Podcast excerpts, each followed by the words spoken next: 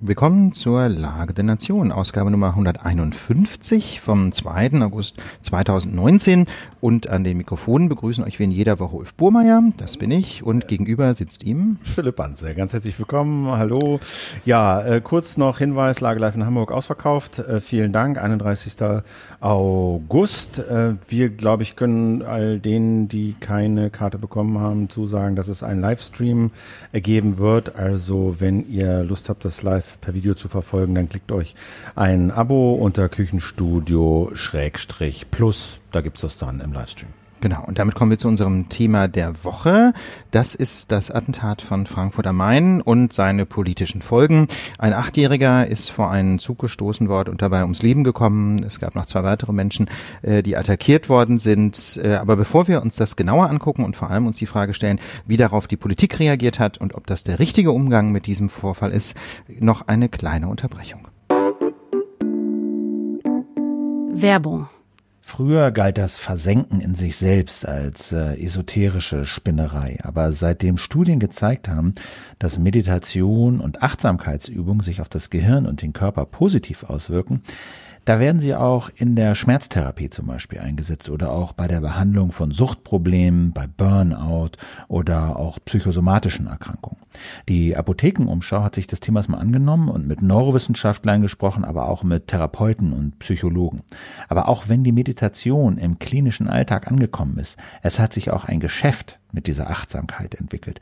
Und dabei wird der Grundgedanke verwässert, denn es geht nicht um Selbstoptimierung und das Kreiseln um sich selbst, sondern ganz im Gegenteil. Es geht darum, Abstand zu sich selbst zu bekommen und Innen- und Außenreize auch mal abzuschalten. Es geht um die Erkenntnis, dass man ganz im Hier und Jetzt sein sollte bei allem, was man gerade tut. Außerdem beantwortet die Apothekenumschau, wie Meditation auch Einsteigern gelingen kann. Die neue Apothekenumschau jetzt in eurer Apotheke. Werbung ja, und damit sind wir zurück bei unserer Betrachtung des Attentats vom Frankfurter Hauptbahnhof. Kurz, wie ihr das kennt, am Anfang dieser Diskussion die Fakten, die wir heute wissen. Ähm, am Frankfurter Hauptbahnhof hat vor einigen Tagen ein Mann eine Frau, soll 40 gewesen sein, und ihren achtjährigen Sohn in ein Gleis Bett geschubst und zwar vor einen einfahrenden ICE und bei einer mindest, äh, bei mindestens einer weiteren Person soll er das noch versucht haben. Ähm, die ist allerdings nicht ins Gleis gestürzt. Die Frau, die Mutter konnte sich retten, das achtjährige Kind aber nicht und wurde dann vom ICE überrollt und getötet. Natürlich waren die Menschen, die da drumherum standen, völlig geschockt von diesem furchtbaren Ereignis und auch die Diskussion in Deutschland kreist darum, wie schrecklich dieser Vorfall war. Philipp, was wissen wir denn schon zu dem Tatverdächtigen? Ja, der Tatverdächtige ist in Eritrea geboren, lebte seit zehn Jahren legal in der Schweiz, war, soweit man das sehen konnte, einigermaßen unauffällig, ist aber in letzter Zeit äh, psychisch, sagen wir mal zumindest, aufgefallen. Freunde, sagt Spiegel Online, berichten von Wahnvorstellungen, die er geäußert hatte und hat äh, wenige Tage vor dem Attentat noch eine Nachbarin angegriffen. Ja, gab aber keine internationale Fahndung, keine Bezüge auf Deutschland waren auch erkennbar. Ja, zunächst mal vielleicht zur Sprache. Ich habe eben selber gesagt Attentat, Philipp, du hast es auch gesagt. Eigentlich glaube ich, ist das schon die falsche Bezeichnung, ne? Denn ja. dem liegt also bei Attentaten denkt man ja an Taten, denen irgendeine Form von Planung oder jedenfalls also sagen wir mal ein weiterer kommunikativer Gehalt zugrunde liegt. Das scheint hier ja einfach nicht der Fall zu sein. Also wir haben es ja nach allem Anschein jedenfalls mit einem Menschen mit massiven psychischen Problemen zu, äh, zu tun, der scheinbar sinnlos äh, völlig fremde Menschen, mit denen er nichts zu tun hatte, die ihm nichts getan haben, vor einen Zug schützt, äh, geschubst hat. Ist denn das jetzt eigentlich sowas völlig Neues? Nein, das ist natürlich nichts Neues. Wir, das muss man leider immer wieder zur Kenntnis nehmen und immer wieder lesen. Menschen werden seit Jahren vor, nicht nur in Deutschland, vor U-Bahn, vor Züge geschubst. Auch vor Autos. Aus vor Autos. Ja. Und äh, so schrecklich das ist, ist es dann halt doch irgendwie eine Art von Normalität, die in unseren Gesellschaften passiert. Äh, Spiegel hat auch mit so einem ähm, wie sagt man, so einem forensischen äh, Psychotherapeuten äh, gesprochen. Kröber heißt der. Psychiater äh, ist der. Psychiater, ne, genau. Ja. Vielleicht äh, ganz kurz die Fußnote, ja. das ist, glaube ich, nicht Allgemeinwissen. Also es gibt zum einen Psychiater, das sind Ärzte, also Menschen, die Medizin studiert haben und dann eine ähm, Zusatzausbildung gemacht haben als Facharzt für Psychiatrie oder Fachärztin natürlich.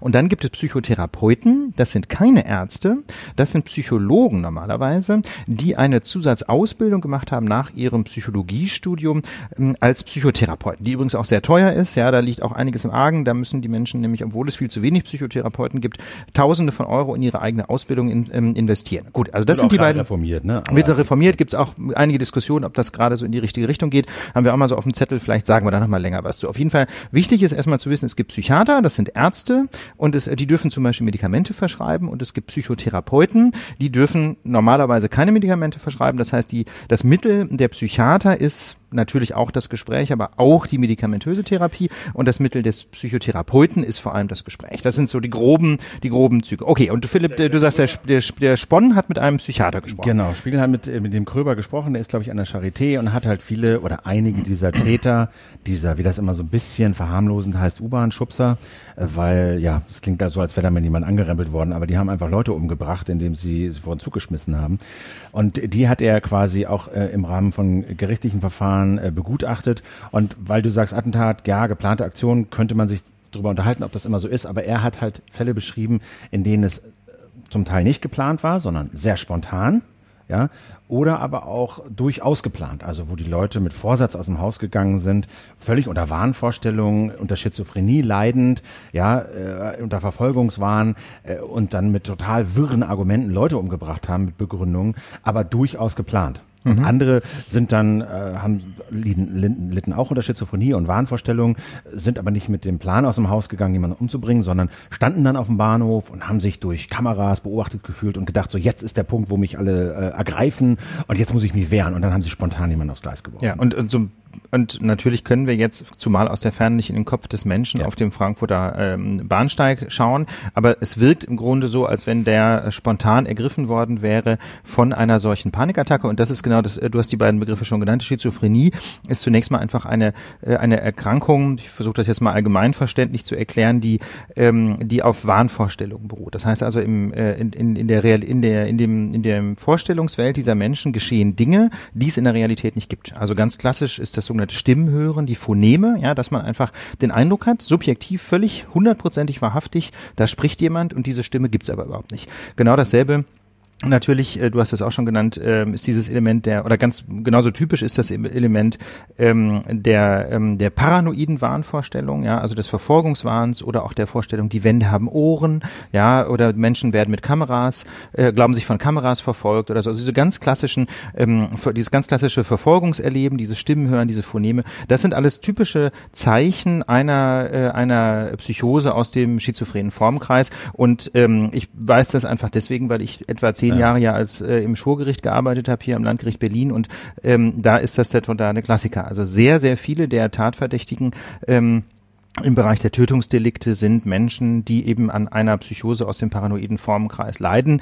Problem ist auch, dass die schwer zu behandeln sind, weil sie die Einsicht in die Krankheit fehlt. Also es ist nicht so, dass sie sagen, ähm, ja, ich, ich sehe das ein, äh, ich weiß nicht, was ich machen soll, aber bitte behandelt mich. Genau, also das ist das, das Kernproblem der Krankheit ist tatsächlich die sogenannte Krankheitseinsicht, ne? Denn du hast es gesagt, Philipp, die Menschen sehen das nicht so, die glauben ja wirklich, dass sie die Stimmen hören, die glauben ja wirklich, dass da die Kamera ist. Für die ist das völlig real und die verstehen überhaupt nicht, wieso jetzt andere Menschen auf die Idee kommen, ihnen zu sagen, dass sie krank sind. Und ähm, deswegen kommt es auch so häufig vor, dass Menschen, die eine Schizophrenie entwickeln, sehr lange eben nicht behandelt werden, weil die die haben zwar ein die haben zwar ein großes Leidensgefühl, ja, die greifen dann auch häufig zur Selbsttherapie mit Haschisch zum Beispiel, fangen an zu kiffen, um diese ganzen Wahnvorstellungen zu unterdrücken, was wiederum die Krankheit nur verschlimmert. Aber die gehen sehr, sehr selten von alleine. Also ich kann mich in meiner Praxis da ähm, in Moabit an keinen Fall erinnern, wo die dann selber mal zum Arzt pra- gegangen also- werden. also Praxis, also Praxis. strafrichterliche Also Praxis. Praxis, Ja, also das ist der Klassiker, ist eben, dass die sich nicht professionell behandeln lassen, sondern wenn überhaupt selbst therapieren, insbesondere mit Haschisch oder mit anderen Beruhigungsmitteln.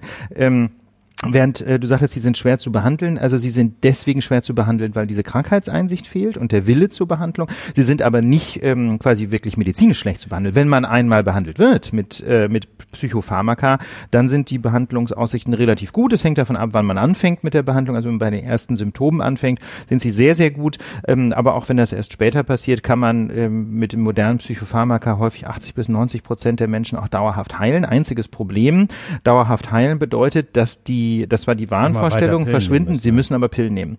Und das ist äh, die sogenannte Medikamentencompliance, vor allem über lange Jahre, ist ein Riesenproblem. Äh, ganz viele Leute das ist jetzt so die wiederum die Sicht äh, auf jemanden, der zum Beispiel im, in, unter Wahnvorstellung eine Straftat begangen hat. Ne? Das wird dann ist dann zwar schuldlos, wird nicht verurteilt, aber kann in einem psychiatrischen Krankenhaus untergebracht werden.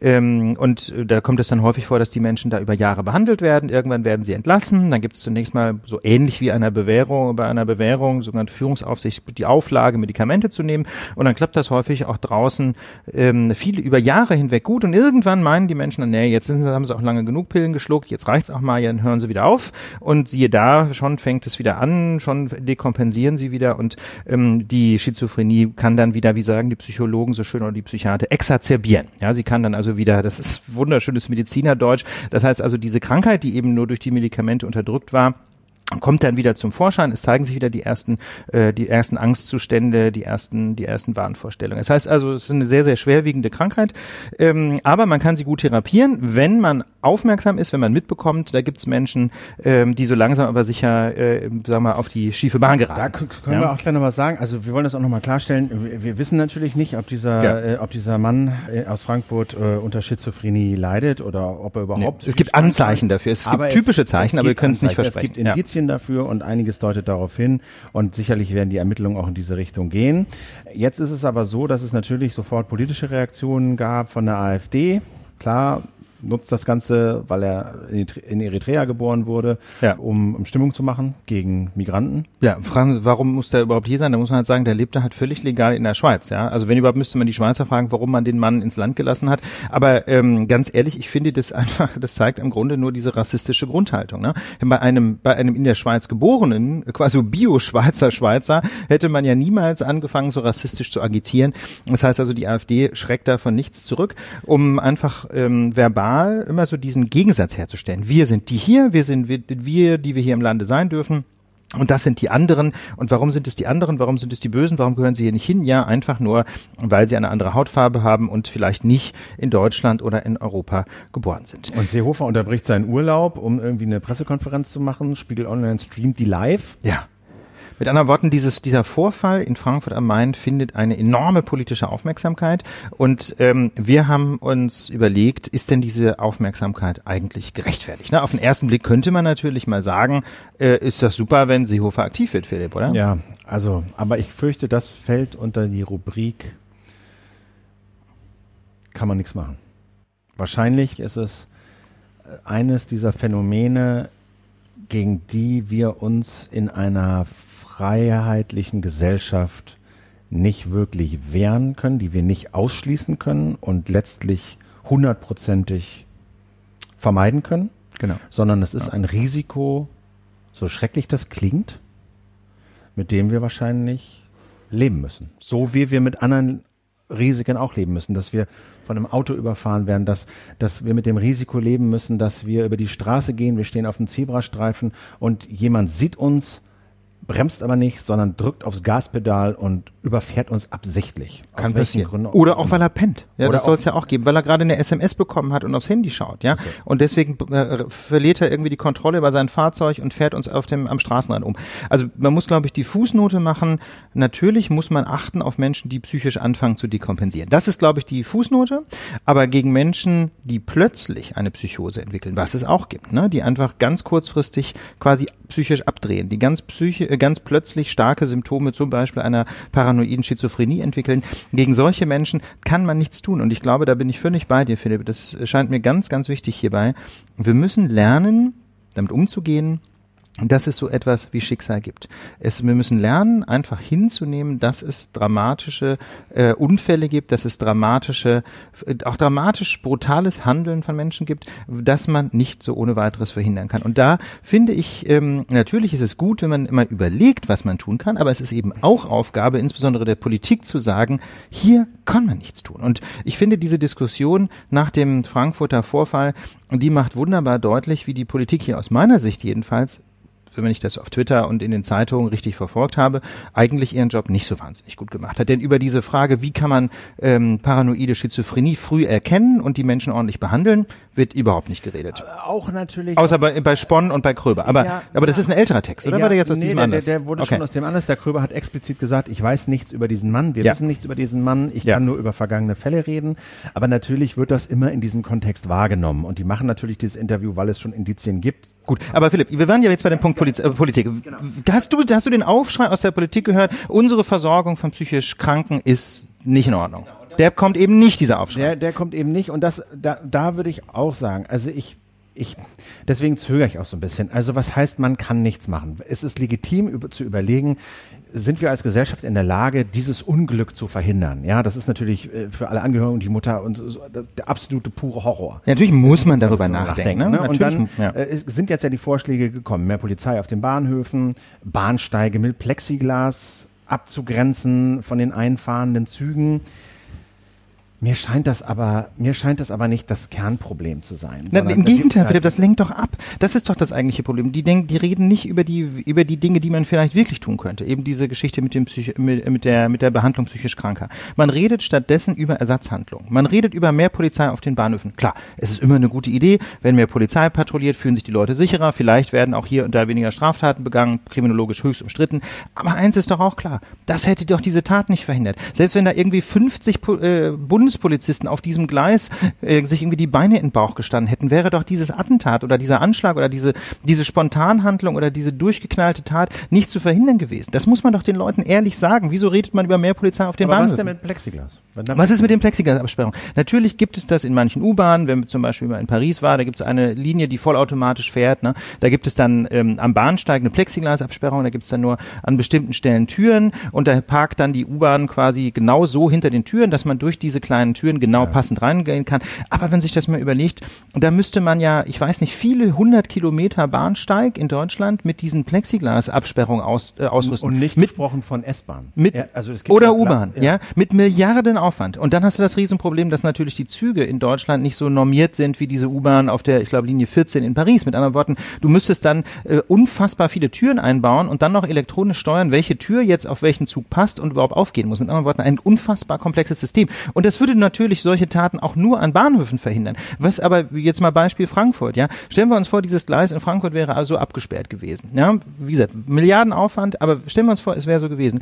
Da hätte aber nichts und niemand den Täter gehindert, aus dem Bahnhof rauszugehen. Irgendwie 100 Meter vor dem Frankfurter Hauptbahnhof, wenn, wenn jemand kennt, gibt es äh, Straßen, da fahren die Leute mit 50 am, am Bahnhof vorbei. Ja, da hätte derselbe Typ in seinem Wahn einfach Mutti und Kind auch vor einen Lieferwagen schubsen können. Hättest du gar nichts machen können. Mit anderen Worten, die Politik redet über fiktive, unfassbar unpraktikable, unfassbar teure Maßnahmen, die alle eins gemein haben, gar nichts zu bringen. Sie redet aber nicht darüber, was man tatsächlich tun könnte.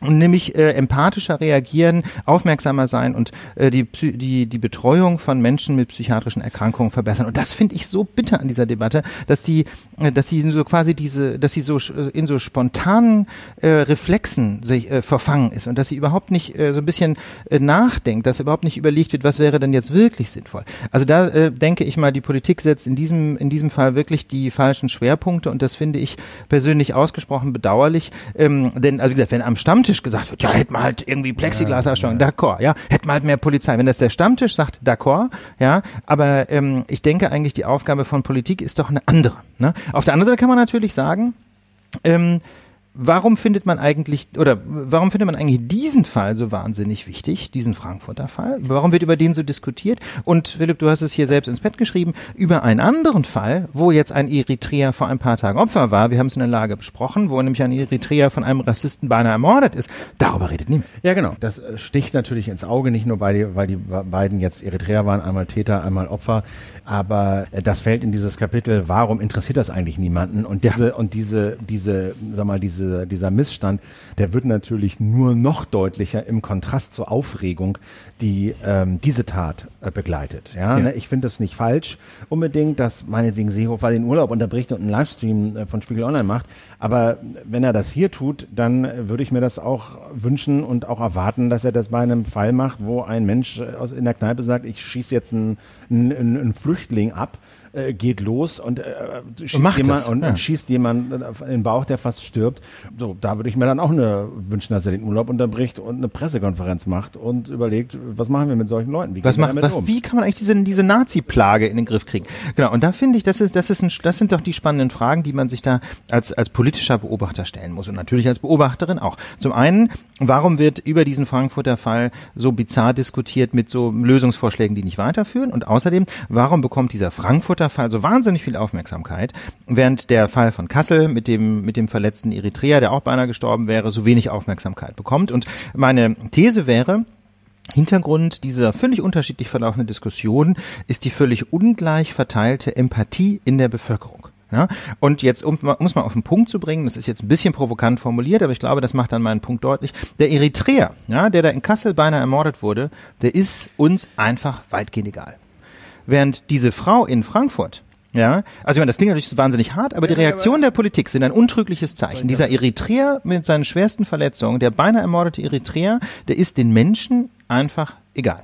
Ja, aber auch da, mit, natürlich mit Ausnahme der 400 Leute, die die Mahnwache gemacht haben und so. Ich will jetzt auch nicht für jeden Einzelmenschen mhm. sprechen, aber grosso modo und in der Masse ist es den Menschen einfach nicht so wichtig. Und woran kann man das sehen? Ich denke, die Reaktionen der Politik auf diesen Fall sind ein untrügliches Zeichen. Wenn die, wenn, weil Politiker natürlich und Politikerinnen ein Gespür dafür haben müssen, was bewegt die Menschen. So. Und wenn die Politik nicht reagiert, dann tut sie das vor allem deswegen nicht, weil sie den Eindruck gewinnt und leider vermutlich zu Recht, die Menschen interessieren sich für diesen Fall nicht. Anders aber, dieser Fall aus Frankfurt, ne, mit der Frau und dem Jungen in Frankfurt am Main, können wir uns identifizieren. Ja ich denke nur, dass das ja dann Aufgabe der Politik wäre, diesem Impuls entgegenzutreten und dafür Ausgleich zu sorgen. Weißt du, deswegen haben wir ja was, was ich sowas wie repräsentative Demokratie, damit eben nicht der Impuls und die Vorurteile und das Empathievermögen von Leuten über Politik entscheiden, wie ja für Todesstrafe, Volksabstimmung, Punkt, haben wir jetzt, sondern damit so eine Art ja Mediator zwischen äh, zwischen Affekt und, und politischem Handeln gibt. Nämlich Leute, die gewählt sind, um sich beruflich darüber Gedanken zu machen,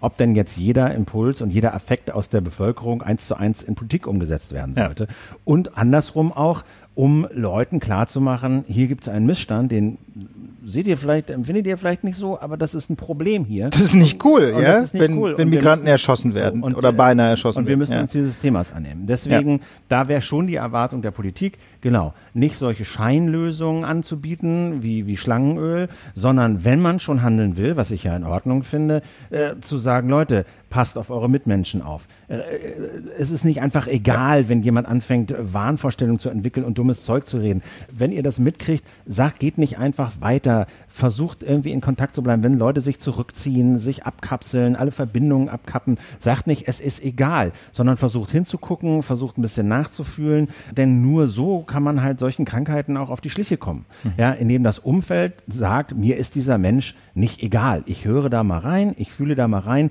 ich kümmere mich mal drum und plus, dass die Politik eben sagt, die, die Möglichkeiten der Therapie und der psychiatrischen Behandlung in diesem Fall, mindestens in diesem Fall, aber wahrscheinlich auch noch in ganz vielen anderen Feldern verbessern. So. Und dann eben auch auf solche vorurteilsbehafteten Fehlentwicklungen hinzuweisen, statt sie zu unterstützen, dass eben das eine ein Unglück ist und das andere eine Katastrophe und beide sagen wir mal, mindestens die gleiche Aufmerksamkeit davon. Ja, ich denke, äh, also das, was du gesagt hast mit, den, mit, der, mit der Aufmerksamkeit zu Menschen, die eine psychische Krankheit entwickeln, das kann man wirklich nur unterstreichen. Aber ich fand den Punkt auch sehr spannend, den du gemacht hast mit der repräsentativen Poli äh, mhm. Demokratie. Ne? Genau, denn es geht eben nicht nur darum, dem Volk aufs Maul zu schauen. Natürlich muss man mitkriegen, was die Menschen bewegt, aber ich erwarte eigentlich von Menschen, die sich professionell mit Politik beschäftigen, erwarte ich auch sowas wie Führung. Ja, nicht im Sinne von Diktatur, dass man einfach sagt, Nein. wir machen das jetzt so oder so, sondern sowas wie Überzeugungsarbeit, dass man einfach den, genau wie du es gesagt hast, Philipp, ne, dass man den Menschen sagt, hey, das ist nicht egal, was da in Kassel passiert ist, das ist ein Problem, ja, was wir in der Lage ja auch seit Monaten fordern, einfach sowas wie ein Aufschrei ähm, müsste da durchs Land gehen. Wir haben einfach ein Riesenproblem mit Nazis, die Gewalttaten verüben. Und da muss man dann auch nicht relativieren, mh, hm, die Linken sind irgendwie auch schlimm, sondern wir haben jetzt momentan einfach ein Problem mit Nazis, die ständig Menschen verletzen. Ähm, und darüber muss man reden und da muss man was tun. Und ähm, da denke ich, ähm, wäre es Führung gewesen, in diesem Fall, der, im, ähm, zu, im Fall Kassel, einfach viel mehr darüber zu reden, was kann man tun, wie kann man diese Nazi-Plage bekämpfen. Und im Fall Frankfurt am Main wäre es, glaube ich, wichtig gewesen, zu den Menschen zu sagen, ja, das ist furchtbar, aber wir müssen zum einen damit umgehen lernen, dass es solche Taten gibt und wir müssen zum anderen schauen, ähm, was sind das eigentlich für Menschen, die solche Taten möglicherweise begehen. Und das sind eben nicht Eritreer oder, oder Afrikaner oder sonst was. Das ist in diesem Einzelfall so, sondern das sind Menschen, denen es psychisch nicht gut geht. Und offensichtlich fallen die in unserer Gesellschaft hier so und da mal so durch den Rost. Zu unserem nächsten Thema. In der Lage der Nation ist die Situation in der Ukraine in letzter Zeit etwas zu kurz gekommen. Dabei ist das ja ein riesiges Land an der Schnittstelle zwischen der Europäischen Union und Russland. Und es hat in den letzten Jahren einige äh, wirklich interessante und auch besorgniserregende Entwicklungen gegeben. Russland hat die Krim besetzt und jedenfalls de facto annektiert. Russland unterstützt äh, Separatisten im Osten der Ukraine. Ähm, die Ukraine hatte aber auch erhebliche wirtschaftliche und rechtsstaatliche Probleme. Und jetzt hat sie seit etwa zweieinhalb einen neuen Präsidenten, Wladimir Zelensky, ehemaliger TV-Produzent und Satiriker. Und in der vergangenen Woche waren jetzt außerdem noch Parlamentswahlen und wir wollen einfach mal schauen, was denn dort los ist. Dazu haben wir uns verabredet mit Wilfried Jilge. Er ist Osteuropa-Historiker, hat als Beobachter an den Parlamentswahlen in der Ukraine teilgenommen und arbeitet zurzeit als Experte bei der Deutschen Gesellschaft für Auswärtige Politik, einem politischen Think Tank, der sich unter anderem durch Mitgliedsbeiträge finanziert, aber auch durch Drittmittel ähm, und Geld vom Auswärtigen Amt und von manchen Industrieunternehmen. Herzlich willkommen in der Lage der Nation, Wilfried Jilge. Guten Tag, hallo. Sagen Sie mal, äh, bevor wir so ein bisschen in die Details einsteigen, müssen wir unseren äh, Hörern und Hörern mal so, ein, so einen kurzen Überblick geben. Fangen wir mal an. Wie ist denn so die Lage allgemein gerade in der Ostukraine? Die Lage in der Ostukraine und das heißt hier im Donbass ist weiterhin sehr angespannt und schwierig. Man muss wissen, dass ein Teil des Donbass von den prorussischen Separatisten besetzt ist, die von Russland unterstützt werden, und zwar sowohl militärisch als auch mit Subsidien, um sich überhaupt über Wasser halten zu können. Und die Lage muss man sich als angespannt vorstellen. Es ist aber kein klassischer Krieg, der dort herrscht. Es gibt ja eigentlich einen Waffenstillstand, ne? Es gibt eigentlich einen Waffenstillstand, der hat aber nicht gehalten bisher. Das heißt, wir haben keine nachhaltige Waffenruhe. Was man allerdings wissen muss, ist, ich war im Mai an der gesamten Kontaktlinie und man muss schon sagen, dass außerhalb von Hotspots, also einzelnen strategisch wichtigen Orten, an denen weiterhin es immer wieder zu Gefechten kommt, ein Großteil der Kontaktlinie sich durch eine abnehmende Konfliktdynamik auszeichnet. Also die Kontaktlinie würde man so als Front bezeichnen, also da, wo sich ukrainische Armee und russische Separatisten gegenüberstehen. Das ist praktisch die Linie, an der die sich de facto derzeit gegenüberstehen und dort kann es zu heißen Gefechten kommen.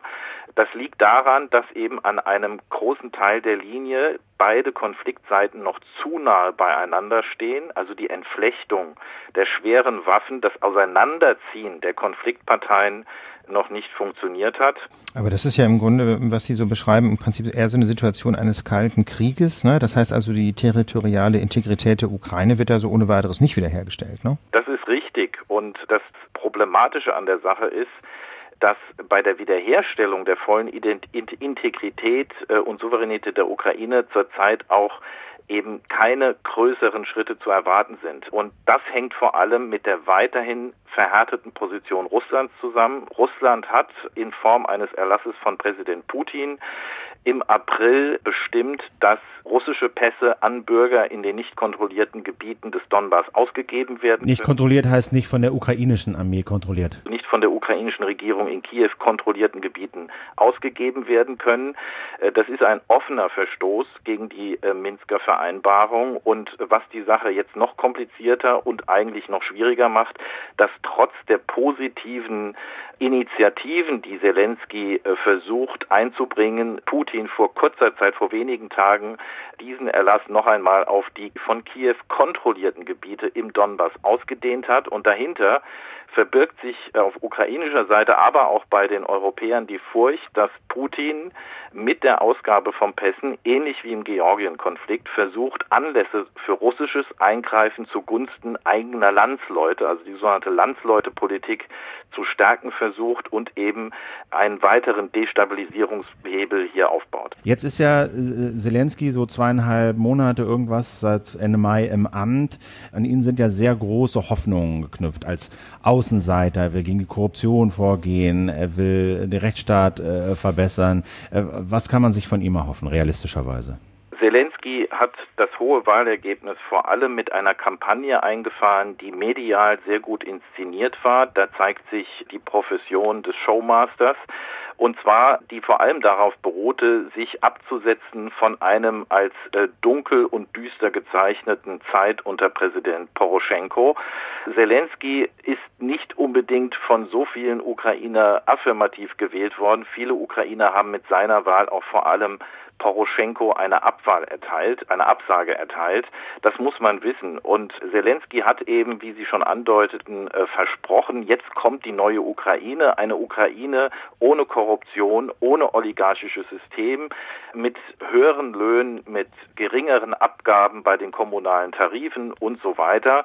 Das sind übrigens zum Teil Dinge, die kann der Präsident selbst gar nicht so einfach durchsetzen. Da braucht er das Parlament. Diese Mehrheit hat er jetzt auch bekommen.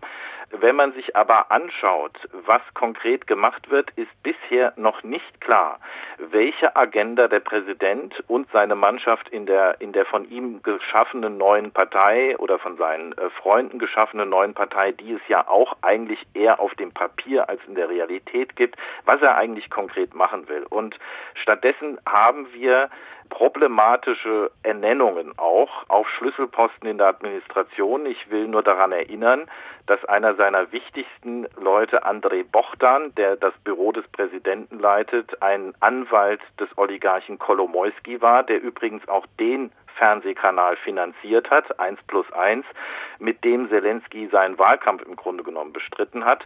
Wir haben aber auch weitere fragwürdige Entscheidungen. Ich erinnere daran, dass erst vor kurzem Herr Zelensky, und das widerspricht eigentlich seinen großen Versprechen bei der Antikorruptionsbekämpfung, eine ausgesprochene Reformerin in der Antimonopolkommission gefeuert hat, die war bekannt dafür und hat dafür auch Beifall von den kritischsten NGO in der Ukraine bekommen, dass sie gegen korrupte Machtkartelle in den Ministerien vorgegangen sind. Des Weiteren äh, ist eine für mich problematische Tendenz, dass Zelensky so ein bisschen einen Klientelismus eigener Art einführt. Er beruft Freunde aus seiner Kindheit, aus dem Umfeld seiner Produktionsfirma Quartal 95, also sozusagen aus seiner Showkarriere auf wichtige Posten, die dafür eigentlich nicht kompetent sind. Das heißt, Zelensky macht auf der einen Seite tagtäglich öffentliche Inszenierungen, wenn er durchs Land fährt und äh, ankündigt, schmutzige Beamte zu feuern.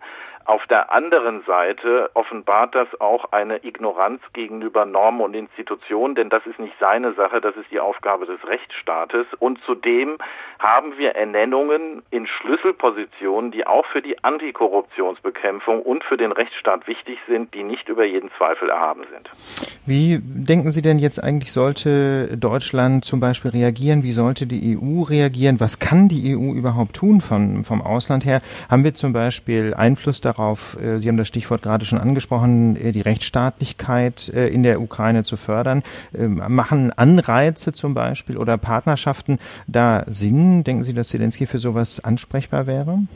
Also ich denke, es gibt verschiedene Möglichkeiten. Wir müssen ja sehen, ich will ein Beispiel nennen. Äh, eine, eine Schlüsselinstitution für die künftige Antikorruptionsbekämpfung ist das noch unter Poroschenko etablierte Antikorruptionsgericht, das Fälle von Korruption in allerhöchsten Ämterchargen ähm, sozusagen aburteilen soll. Es ist also das Gegenstück sozusagen zu dem auch äh, ähm, nach 2014 eingeführten Antikorruptionsbüro, das sozusagen die Ermittlerseite darstellt. Und dieses Antikorruptionsgericht, so wie es auf dem Papier steht, ist tatsächlich ein Gericht, äh, wo es eine internationale Komponente gibt. Das heißt, da sind auch Leute von internationalen Organisationen bei der Auswahl der Richter beteiligt. Und es gibt eine zivilgesellschaftliche Komponente. Im Grunde genommen auf dem Papier vorbildlich.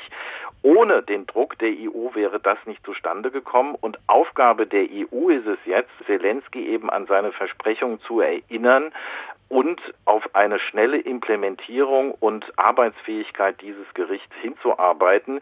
Denn davon hängt auch ab, und das ist natürlich für Zelensky sehr wichtig, auch angesichts seiner wirtschaftspolitischen Versprechungen, ob die EU die Ukraine weiterhin auch äh, makroökonomisch unterstützen kann. Und was hier wichtig ist, ist eine kohärente und im Detail aufmerksame Begleitung der Reformmaßnahmen. Dabei will ich aber auch deutlich machen, Zelensky hat auch Chancen eröffnet. Das sollten wir nicht vergessen und da komme ich jetzt auf die nächste Sache, was die EU tun könnte. Wir haben jetzt ein Parlament, in dem sind ganz viele neue Leute. Das ist einerseits in der jetzigen Situation ein Problem, denn viele dieser Leute haben überhaupt keine politische Erfahrung. In der äh, Mehrheitsfraktion, die äh, sozusagen die Partei von Herrn Zelensky darstellt, Diener des Volkes, benannt nach seiner bekannten Fernsehserie, sind viele Abgeordnete, die fachlich durchaus interessant sind, die sich aber überhaupt nicht kennen, die auch nicht wissen, wie man sich als Abgeordneter im Parlament gegen die üblichen Machtzentren durchsetzen kann und verhält. Und was jetzt zum Beispiel eine Möglichkeit wäre, dass sich deutsche, europäische Thinktanks und Stiftungen, dass diese Abgeordnete zu, zu Seminaren eingeladen werden, dass sie vertraut gemacht werden mit dem parlamentarischen Alltag in funktionierenden Demokratien, um sozusagen diese Chance neuer Leute, die nicht von Oligarchen belastet sind, zu ermutigen, auszubilden und ihnen Erfahrung an die Hand zu geben, damit sie sozusagen ihre Aufgaben auch wahrnehmen können. Und es gehört dazu, dass ihnen Selbstbewusstsein vermittelt wird. Denn ein selbstbewusstes Parlament dient immer auch der Gewaltenteilung und der Kontrolle der Macht. Und wir sollten bei aller Kritik an früheren Parlamenten nicht vergessen, das Parlament hat in der Ukraine immer auch verhindert, dass sich autoritäre und autokratische Regime voll durchsetzen konnten. Und deswegen wird es auch wichtig sein, den Abgeordneten in einem engen Dialog mit den europäischen Partnerparlamenten zu vermitteln, dass sie auch eine wichtige Kontrollfunktion haben und wenn es um Grundrechte, Gewaltenteilung und Rechtsstaat sind, nicht nur dem Präsidenten, sondern auch in ihrem Gewissen und ihrer Rolle als Parlament verpflichtet sind. Ähm, jetzt äh, haben Sie die innenpolitischen Sachen angesprochen. Jetzt haben wir aber immer noch diese Annexion der Krim und wir haben immer noch den kalt, lauwarmen Krieg in der Ostukraine. Ähm, welche Chancen sehen Sie denn äh, auf Seiten der EU und Deutschlands, äh, sagen wir mal, der Ukraine wieder zur staatlichen Integrität zu verhelfen? Ich denke, was wichtig ist, ist vor allem die Geschlossenheit der Europäischen Union eben bei dieser Position. Es kann bei den Minsker Gesprächen keine Fortschritte geben, die auf Kosten der Souveränität der Ukraine äh, gehen, denn das Minsker Abkommen ist sowieso schon, selbst wenn es umgesetzt wird, vor allem eine Belastung für die Ukraine, die ja eigentlich Opfer einer Aggression ist. Und deswegen wird es wichtig sein, dass man Herrn Zelensky durchaus in seinen positiven Ansätzen unterstützt, zum Beispiel die humanitäre Situation in den besetzten Gebieten dadurch zu verbessern, dass er zum Beispiel den Zugang für die Menschen, die in den separatistisch kontrollierten Gebieten leben, zu Renten und Sozialleistungen in den kontrollierten, in den von Kiew kontrollierten Gebieten zu erleichtern. Es wäre gut, wenn die EU möglicherweise auch ähm, ökonomisch dabei hilft, den Donbass im kontrollierten Teil von Kiew wieder aufzubauen. Denn wenn die Menschen in den nicht kontrollierten Gebieten sehen, dass die Ukraine in den kontrollierten Gebieten besser funktioniert, dann ist das natürlich auch eine Sache, die die Position der Separatisten äh, schwächen kann. Wir müssen sehen, dass die Lage in den von den Separatisten kontrollierten Gebieten für die Menschen sehr, sehr schwierig ist, dass wir aber auf der anderen Seite noch eine sehr hohe Zahl von Überquerung der Kontaktlinie haben. Das heißt, viele Menschen kommen vor allem aus den nicht kontrollierten Gebieten in die kontrollierten Gebiete, um zum Beispiel einzukaufen. Und das wäre eine Chance für die Ukraine durch eine ähm, Absenkung ökonomischer Hemmnisse, zum Beispiel für kleinere Unternehmen, auch für kleinere Businessleute, den Zusammenhalt dieser Gebiete zu fördern. Was wichtig auch weiterhin ist, dass eben auf Situationen wie zum Beispiel die Einführung der Doppelpässe seitens der EU klar und deutlich reagiert wird, dass die EU tatsächlich keinen Abstrich bei den Sanktionen macht, all das, was Herr Putin seit den Attacken im Asowschen Meer, die einen offenen weiteren völkerrechtlichen Bruch nach der Annexion der Krim darstellen, gemacht hat, plus die Einführung der Doppelpässe, müsste eigentlich zu eher einer Verschärfung der Sanktionen führen. Und es wäre schon viel wert, wenn die unselige Debatte, die derzeit auch in Deutschland stattfindet, die Sanktionen, ohne dass Russland irgendetwas an der Situation verbessert hätte, abzuschaffen, äh, beendet würde. Ja, Stichwort Russland nochmal. Ich würde gerne nochmal, äh, um das Bild so ein bisschen abzurunden, die russische Perspektive einnehmen. Also ähm, wenn ich Sie da richtig verstanden habe, sehen Sie ähm, das, äh, das Russland Putins ja schon auch eher als den, den Bad Guy, ja, äh, als, äh, in diesem, in diesem Konflikt. Ähm, wie stellt sich denn äh, die Situation aus der Sicht Russlands dar und wie würden Sie diese Sicht auf die Dinge bewerten?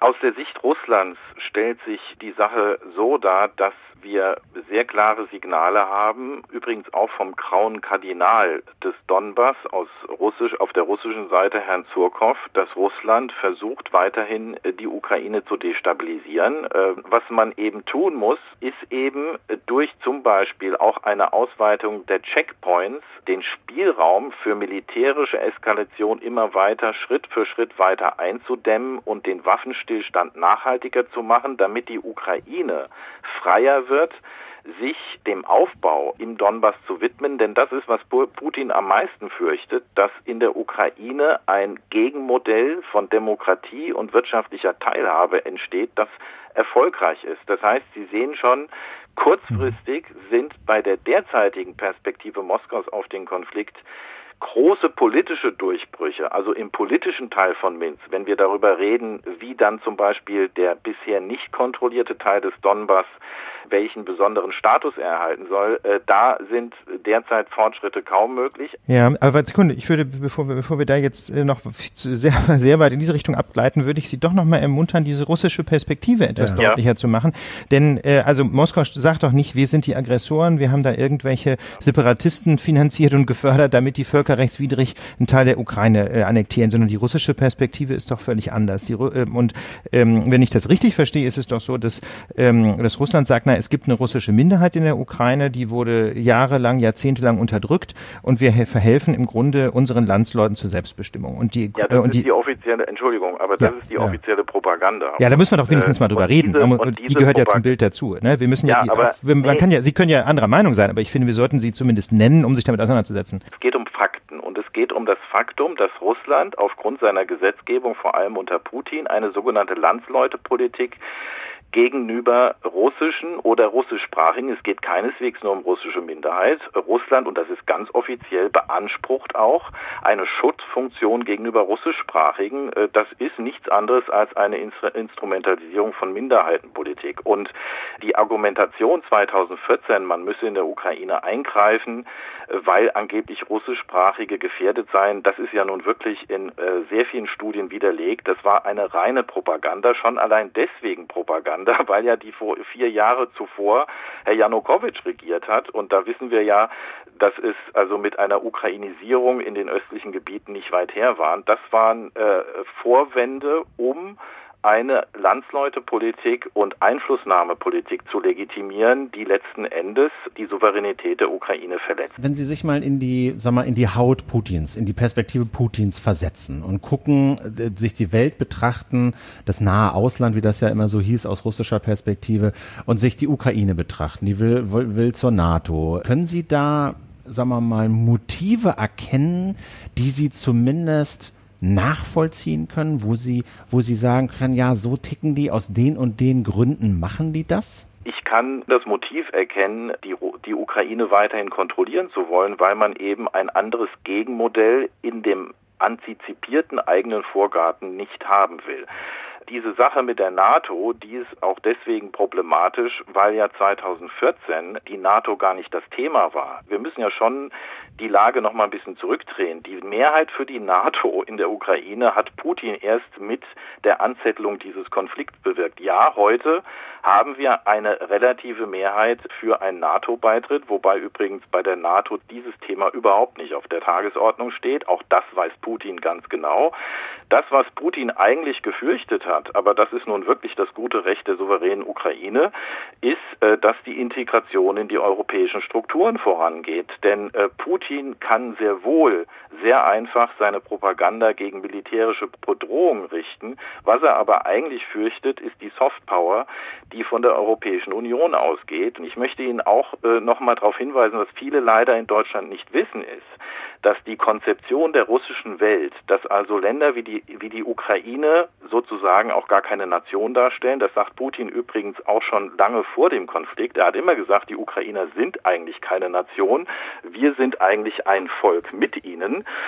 Diese Konzeption, die hat ja nicht erst angefangen, als die NATO-Diskussion hochkam, die geht bis in die 2000er Jahre zurück und es war immer eine Konzeption, die versucht hat, auf verschiedenen Ebenen, ob über die Energiepolitik, ob über Proxy-Parteien in der Ukraine, prorussische Parteien, Einfluss auf die Ukraine zu nehmen, damit sie nicht aus dieser russischen Welt entschwindet. Das heißt, man muss schon genau die Wurzeln der russischen Ansätze auch historisch verfolgen, um zu wissen, dass vieles von dem, was dann 2014 hochkam, vorgeschoben ist, um ein imperiales Syndrom zu pflegen. Äh, Russland und die russischen Eliten, vor allem die, die im Kreml sitzen, haben sich nie damit abgefunden, dass es eine unabhängige Ukraine gibt.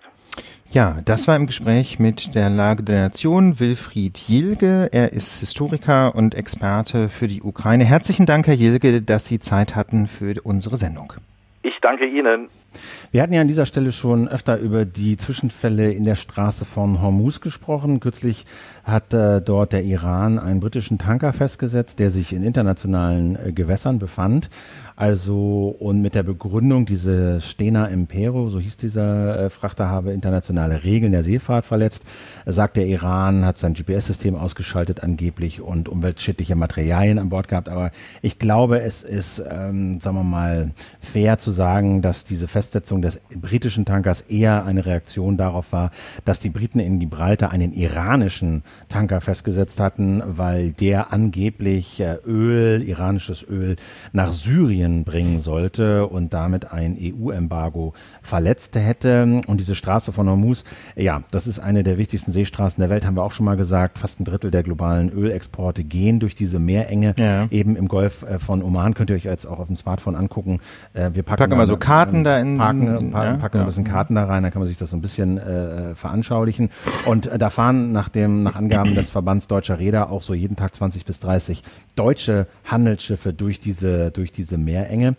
Und die Ursache für diese, äh, für diese Spannung, für diese wachsende Spannung ist äh, auch der, der Konflikt zwischen USA und Iran um das Atomabkommen. Da haben wir auch schon ausführlich drüber geredet. Ähm, USA haben es gekündigt, äh, Iran ist auch dabei, es zu brechen.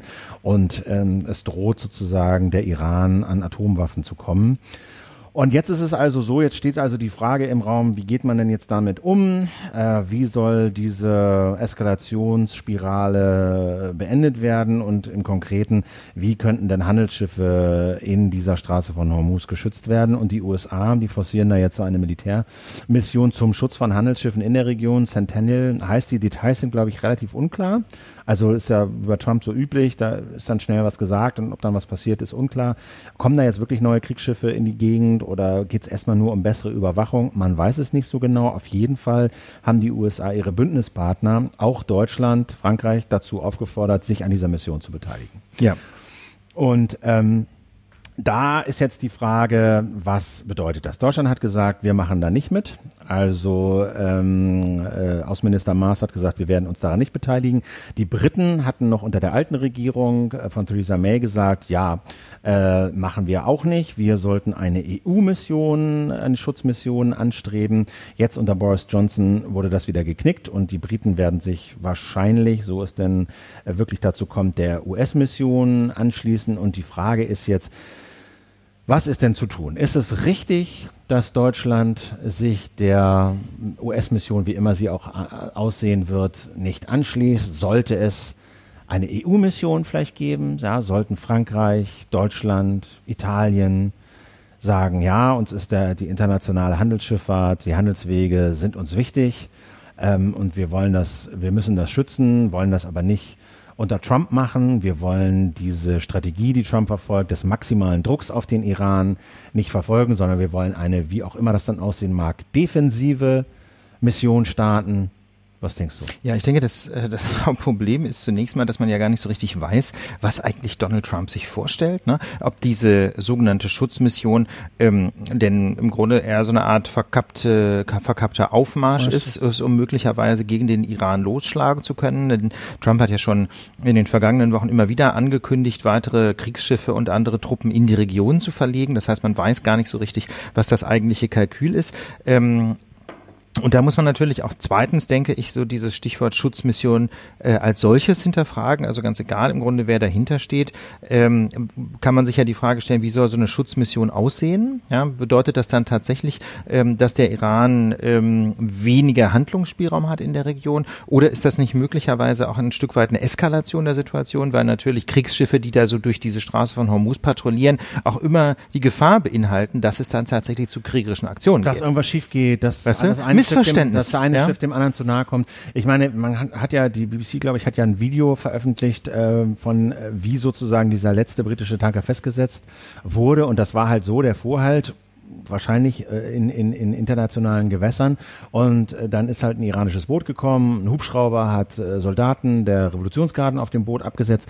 Und man kann sich so die maximale äh, Schutzfunktion eben so vorstellen, dass dann in der Nähe, also in dem Fall war das nächste britische Kriegsschiff einfach zu weit weg, mhm. aber dass so eine, dass es dann einfach Patrouillen gibt und dass daneben halt Kriegsschiffe fahren und dass das dann eben nicht mehr so einfach ist, da unter Umständen irgendwelche iranischen Soldaten auf britischen Tankern abzusetzen. Naja, und dann ja? stell dir das mal vor, ne, wenn dann also tatsächlich, keine Ahnung, ein britischer Zerstörer da kreist, ja, was macht er denn dann? Dann gibt ja. er dann Warnschüsse ab, schießt er den Hubschrauber ab? Äh, man weiß es gar nicht. Also ja. mit anderen Worten, ähm, ich finde, man sollte, bevor man äh, da zu einer politischen Einschätzung kommt, erstmal versuchen, so ein bisschen klarer noch zu verstehen, was bedeutet denn jetzt eigentlich Schutzmission? Was für Truppen sollen dahin verlegt werden? Was sollen die machen? Was haben die für einen Auftrag? Genau, und der, ne? der, der, der, das, das, was du geschildert hast, so das eine Extrem, also Kriegsschiffe ja. begleiten Handelsschiffe. Ja. Und das andere. Naja, so, so Konvoifahrten. Ne? Konvoifahrten ne? und äh, an einem anderen Ende der Eskalationsspirale, also am Anfang, äh, so das mildeste Konzept, was ich da so gelesen habe, ist einfach bessere Überwachung. Also mhm. Flugzeuge machen Satellitenbilder, gucken, wer bewegt sich wo, legen iranische Schiffe ab, wohin nehmen die Kurs, warnt man die Frachter, äh, ne, sollen sie vorher warten, durchfahren, schneller fahren. Also dass man da einfach ein intensiveres und besseres äh, Bild äh, des, der, der Geschehnisse bekommt. Aber das ist so das, das ist so das Spektrum, in dem sich, glaube ich, die Debatte abspielt. Und, ja. und, und, und was die USA jetzt genau vorhaben, was die Briten vorhaben, ich meine, die haben jetzt Kriegsschiffe in die Region geschickt. So, ja. die, die sind da. Ähm, die Europäer äh, haben mehr oder weniger noch keine wirkliche Idee. Also Deutschland hat jetzt gesagt, wir machen bei der US-Mission zumindest nicht mit. Wir wollen diesen starken Druck, diesen Strategie der, äh, des starken Drucks auf den Iran nicht mitmachen. Und äh, es ist innenpolitisch wahrscheinlich schwer zu verkaufen, dass man sich mit äh, Donald Trump äh, quasi gegen den Iran verbündet und man will halt nicht in den potenziellen Konflikt reingezogen werden. Das sind so die zentralen Argumente. Und ähm, ich frage mich jetzt, also, also ich, ich frage mich jetzt, und ich weiß es wirklich nicht, ist das eine richtige Entscheidung? Denn es äh, gibt, glaube ich, großen Konsens, dass Deutschland das nicht machen sollte. Also mhm. die GroKo ist sich ziemlich einig, die äußern sich da unterschiedlich äh, entschieden, aber auch die Opposition ähm, ist sich relativ einig, glaube ich, dass Deutschland nicht bei einer US-geführten Mission mitmachen sollte. Nun ist es aber ja so, dass auch alle deutschen Politiker sich einig sind, dass äh, der freie Handelsverkehr enorm wichtig ist und ja. dass den alle verteidigen wollen und dass das alles, ja, und der ist natürlich in Gefahr, wenn der Iran aus internationalen Gewässern ein britisches Schiff irgendwie mehr oder weniger kapert und zum Anlegen äh, äh, äh, zwingt, dann ist das natürlich eine Behinderung des internationalen freien Schiffs- und Warenverkehrs. Ja, ich, und das ja. ist so eine Diskrepanz zwischen, ja, das sollte geschützt werden, das sollte geschützt werden, aber ehrlich gesagt, wir wollen da nicht mitmachen. Ja, ich glaube, äh, ich glaube, wir wollen da nicht mitmachen ist auch etwas zu kurz gesprungen, mhm. denn ähm, bislang habe ich dieses deutliche Nein eigentlich nur gehört zu dieser äh, ähm, von den USA geführten Mission. Und dafür denke ich, sprechen gute Gründe. Also unabhängig von der Frage, ob man grundsätzlich denkt, äh, da sollte eine, eine Schutzmission stattfinden in der mhm. Region, äh, ist, glaube ich, nochmal eine zweite Frage, ob die tatsächlich von den USA geführt werden sollte. Denn eine der zentralen Maximen der deutschen Außenpolitik ist ja, und zwar ganz besonders, wenn die Bundeswehr eingesetzt werden soll, ob dieser Einsatz völkerrechtlich gerechtfertigt ist. Also ob es quasi eine völkerrechtliche Grundlage dafür gibt, ähm, dass dieser Einsatz tatsächlich stattfindet. Und so einfach ist das ja nicht. Ne? Also ich kenne jedenfalls kein Mandat vom UN-Sicherheitsrat für eine solche Mission. Vielleicht ist das in diesem Fall völkerrechtlich auch nicht zwingend erforderlich, sofern diese Schiffe sich in, äh, hoher, in internationalen Gewässern bewegen. Das ist, da darf ja jeder rumfahren. Ähm, aber man muss natürlich sehen, dass eine solche Schutzmission dann sehr schnell quasi abgleiten kann in eine äh, kriegerische Verwicklung mit dem Iran, in welcher Form auch immer. Und ob da dann alles, was die Vereinigten Staaten tun, sich wirklich absolut im Bereich des völkerrechtlich Gerechtfertigten hält oder ob die USA da nicht im Zweifel sagen, Sicherheitsrat, mir doch egal, wir, wir schlagen jetzt zu, das weiß man nicht. Und dann ist man eben einfach sehr schnell dabei einer Mission dabei, die sich von einer reinen Schutzmission entwickelt, hin letztlich zu einer Art militärischen Intervention im Iran. Ja. Und ich glaube, da will man einfach nicht dabei sein. Da, der, gut, das, das Argument da ist, äh, das ist ja so dieses Reinzieh-Argument. Wir genau. wollen nicht in diesen Konflikt reingezogen werden. Das Gegenargument da ist, niemand hält dann Deutschland davon ab, wenn das denn so weit kommt, zu sagen, wir sind raus das geht zu weit, da ist eine Grenze überschritten. Ja, aber das geht Jetzt ja einfach sehr schnell. Ne? Ja, genau. Es geht halt sehr schnell. Ja. Und das ist natürlich im diplomatischen Verhältnis zu den USA auch das, äh, der, die totale Katastrophe. Du machst da erst mit und dann, äh, dann eskaliert Wenn's das. Wenn heiß wird, so. Und wenn das heiß geht, dann gehst du, dann, dann, dann legst, legst du die Knarre ab und gehst nach Hause. Gut. Weißt du, das ist halt, das sieht halt einfach ganz merkwürdig aus und deswegen glaube ich, ähm, ist das strategisch eine ziemlich gute Idee, bei sowas nicht mitzumachen, weil das den USA auch kommuniziert. Da hätte ich mir nur gewünscht, dass man das auch lauter sagt, weil es den USA auch kommuniziert, ähm, wir wissen, ihr handelt wahnsinnig gerne unilateral, ihr macht ganz viel kaputt, was an internationalen Vereinbarungen, an internationalen Gremien geschaffen worden ist in den letzten Jahrzehnten. Aber wir sehen es anders. Wir halten das Völkerrecht hoch, wir halten die internationalen Standards hoch und wir machen bei euren Cowboy-Nummern nicht mit, sondern wenn wir mitmachen, dann bei einer Mission, die völkerrechtlich sauber ist und die multina äh, multinational stattfindet. Gut, okay. Völkerrechtlich würde man ja argumentieren, könnten die Argument, äh, USA argumentieren, das ist völkerrechtlich okay. Ist es ja auch. Ist internationales aber, Gewässer. Aber niemand weiß, wie es eskaliert. Wie ja. gut, aber multinational wäre sie dann auch, wenn eben alle bei den USA mitmachen. Ich glaube nur, ähm, dass, dass äh, die andere Frage dann ja die nächste ist, wenn man es bei den USA nicht mitmacht, ja, soll es denn dann eine europäische Mission geben? So sollen. Ja. Ne? Und das ist ja auch der Vorschlag von Norbert Röttgen, Vorsitzender des Auswärtigen Ausschusses im Bundestag, der sagt, es sollte eine europäische Mission unter Führung mhm. von Frankreich und Deutschland und noch jemandem geben. Ähm, und da ist die Frage, ist das sinnvoll? Weißt du, ist, wäre das sinnvoll, deutsche Fregatten, äh, französische Flugzeugträger, keine Ahnung, oder andere ja. Fregatten da in den Golf zu schicken? Die patrouillieren dann da Bord an Bord mit US-Kriegsschiffen, äh, sind aber unter einer anderen Mission unterwegs. Bei den USA sind die Briten noch mit dabei, ja. die sich ja dann irgendwie gegen die EU-Mission entschieden haben und sich wohl offensichtlich lieber den USA anschließen. Na, würden. es gibt ja noch keine EU-Mission, ne? Äh, genau. Das ist ein bisschen das Problem. Das, ich weiß nicht, ob die Briten sich quasi, wenn sie wirklich die Wahl gehabt hätten zwischen zwei Missionen, so deutlich für die USA und gegen Gut, die EU entschieden. Das ist, muss man, glaube ich, sprachlich aufpassen. Ne? Bisschen, ja. Genau. Ja. Aber sie, sie, sie sind zumindest dabei, sich der US-Mission anzuschließen. Ja. Was sie täten, wenn es auch eine EU-Mission gäbe, weiß man nicht genau. Allerdings gab es ja von äh, Theresa Mays Außenminister den Vorschlag, eine EU-Mission einzurichten. Das hat ja Boris Johnsons Außenminister jetzt wieder explizit zurückgenommen und ja. gesagt, wir machen lieber was mit den USA. Es sollte also US geführt sein, anders geht's nicht. Ja, und da ist jetzt die Frage, soll Deutschland da, also weil was was dahinter steht, ist ja auch immer diese, diese Jahrzehnte alte Forderung, Europa muss außenpolitisch selbstständig werden ja. und mit einer Stimme springen. Das ist, das steht ja dahinter. Und dies wäre sozusagen eine große Chance, genau. da mal als EU außenpolitisch Farbe zu bekennen, Ganz genau, Verantwortung genau, ja. zu übernehmen und sich als, als, als, als, als Macht dort in dem Sinne, wie du das skizziert hast, völkerrechtlich sauber, ja, als äh, neutrale, Multinational, no, multinational neutrale Macht dort in so einer Konfliktregion zu positionieren. Denn Ja. das würde natürlich, glaube ich, auch die Argumentation, es geht ja auch um diesen, äh, den, den, den Deal mit dem, äh, ums Atomabkommen zwischen Iran und USA. Da äh, sind die Europäer und die Deutschen und die Franzosen natürlich momentan eher so auf Seiten des Iran und versuchen da so mit diplomatischen Mitteln was zu tun. Wenn sie denn jetzt auch, sagen wir mal, mit so einer Mission dort auftreten würden, könnte das unter Umständen ihre Verhandlungsposition sogar verbessern, weil sie auch da dem Iran auf der anderen Seite Kontra geben würden, ja, in, in, in, in Übereinstimmung mit internationalem Recht, aber sagen würden, nein, wir machen nicht bei den USA mit, trotzdem gibt's hier ein Stoppschild, Ja. ja, und dafür werden wir sorgen. Gleichzeitig machen wir diplomatisch Druck, irgendwie diesen Atomdeal noch zu retten. Ja. Also das würde schon ein kohärentes Bild geben, wenn es denn eine klare Vorstellung davon gäbe, wie so eine Mission aussehen sollte. Aber da vermisse ich so ein bisschen, also das Bild, was ich jetzt von Deutschland speziell, aber auch von der EU habe, ist momentan, hm, da gibt es einen sich verschärfenden Konflikt. Da ist offensichtlich der internationale Handel und eine wichtige Schifffahrtsstraße in Gefahr.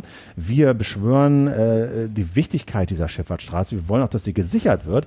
Aber ehrlich gesagt, selber dazu beitragen, da fällt uns gerade nicht so Äh, richtig nö. was ein.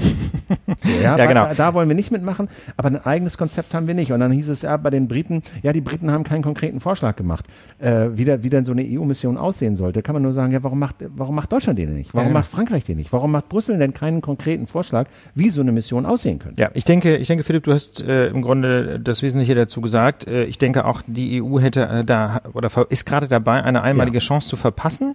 Ne? Und äh, gerade eben, weil man wunderbar so ein Gegenmodell zu den Vereinigten Staaten aufbauen könnte, du hast es gesagt, multinational, rechtlich korrekt ähm, und Eingebunden in, überzeugend. in, Ja. diplomatische Bemühungen. Das ist nämlich auch noch ein zentraler Punkt. Die USA haben ja überhaupt kein diplomatisches Konzept außer äh, Drohkulisse und maximale Härte. Das ist ja keine Diplomatie. Das ist halt im Grunde Cowboy-Spielen. Und das könnte, da könnte einfach die Europäische Union ein wunderbares Gegenmodell in den Raum stellen. Momentan allerdings ähm, passiert genau das Gegenteil, weil die EU nämlich irgendwo eine Handlungsunfähigkeit dokumentiert. Deswegen ja auch die Forderung ähm, des FDP-Fraktionsvizes Alexander Graf Lambsdorff, der sagt, die Bundesregierung muss umgehend einen Sonderrat der EU-Außen- und Verteidigungsminister beantragen. Und genau das denke ich auch. Das ist eine Stunde, wo die EU eben mal in der Sache Handlungsfähigkeit beweisen muss. Jetzt geht es eben nicht mehr darum, irgendwie zu diskutieren, Brexit vor und zurück, sondern jetzt geht es um konkrete Politik. Und ich würde auch erwarten, dass die EU da sehr schnell Handlungsfähigkeit beweist. Ist natürlich schwierig. Übergangsphase zwischen zwei Kommissionen, Parlament gerade neu gewählt, alles konstituiert sich und Sommerpause und so.